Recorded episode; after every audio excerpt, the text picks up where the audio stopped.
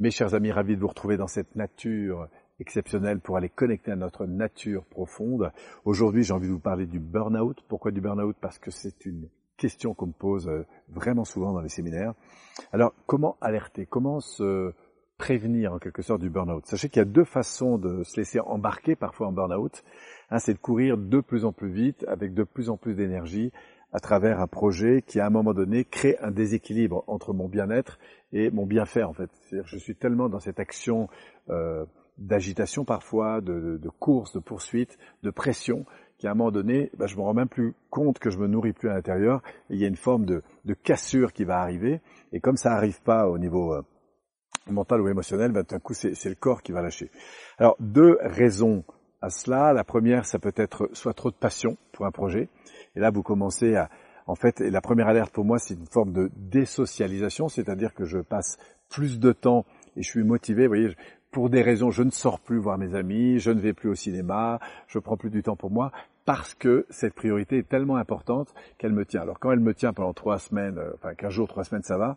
Mais au-delà de ça, au-delà de 21 jours, je dis souvent, attention, il y a peut-être une alerte importante. Ça, c'est pour les cas où vous êtes motivé, euh, très axé. Puis il y a des moments où aussi ce qui se passe, c'est qu'on tombe dans cette habitude parce que bon, voilà, au début c'était sympa ce métier, euh, on y a beaucoup euh, donné d'énergie, tout ça, puis à un moment donné, ça nous nourrit plus vraiment. Et puis, du coup, on est un peu dans cette forme de confort au début, voire de passivité, où on trouve les choses de plus en plus lourdes, et on se rend pas compte qu'on fait les choses parce qu'on nous les demande à l'extérieur. Et donc, on est toujours en train de répondre, au fond, à l'environnement, et c'est là où on retrouve, eh bien, du coup, le même principe, c'est-à-dire qu'il y a un déséquilibre important, il y a une tension qui va se créer, entre une aspiration extérieure qui me demande d'agir et puis moi à l'intérieur qui essaie de suivre un peu la caravane. Et à un moment donné, ben, la tension est tellement forte que ça lâche, ça casse. Et là, pour le coup, tout va s'effondrer. Donc, encore une fois, pour relever cette dimension, première chose, hein, c'est de sentir cet équilibre entre le bien-être dans lequel vous êtes et la course dans laquelle vous êtes. Donc, ça veut dire prendre des respirations. Hein, c'est comme euh, tout dans la vie, il y a la nuit, il y a le jour, euh, il y a le moment où on avance, il y a le moment où on s'arrête, il y a le moment où on est en haute énergie parce que c'est positif, et puis on est en basse énergie parce que c'est positif aussi. Il y a des moments où c'est un peu en tension, puis il y a des moments où ça va mieux. Et je pense que c'est très important de préserver cet équilibre tel une respiration, vous voyez.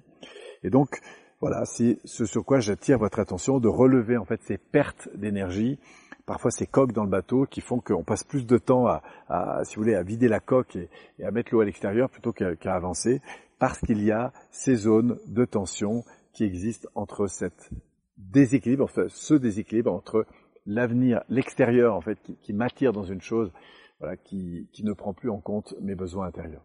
je propose d'être attentif à ça et si vous sentez que vous êtes dans cette période-là, de vous arrêter, de respirer et parfois sortir le nez du guidon pour reprendre de la voilure et redéfinir un petit peu où est-ce qu'on va, eh bien je peux vous assurer que ça peut vous faire gagner beaucoup de temps, parfois des années. Merci encore à vous. Je vous envoie un max d'énergie, notamment de cette nature qui m'entoure, voilà, de cette fraîcheur qui existe là. Et puis si vous avez une zone d'ombre comme ça, pas loin, eh bien apprenez à mettre de la lumière dedans et puis peut-être de l'éclairage et vous allez voir parfois découvrir des choses tout à fait passionnantes. On se retrouve très vite. Merci à vous et à bientôt.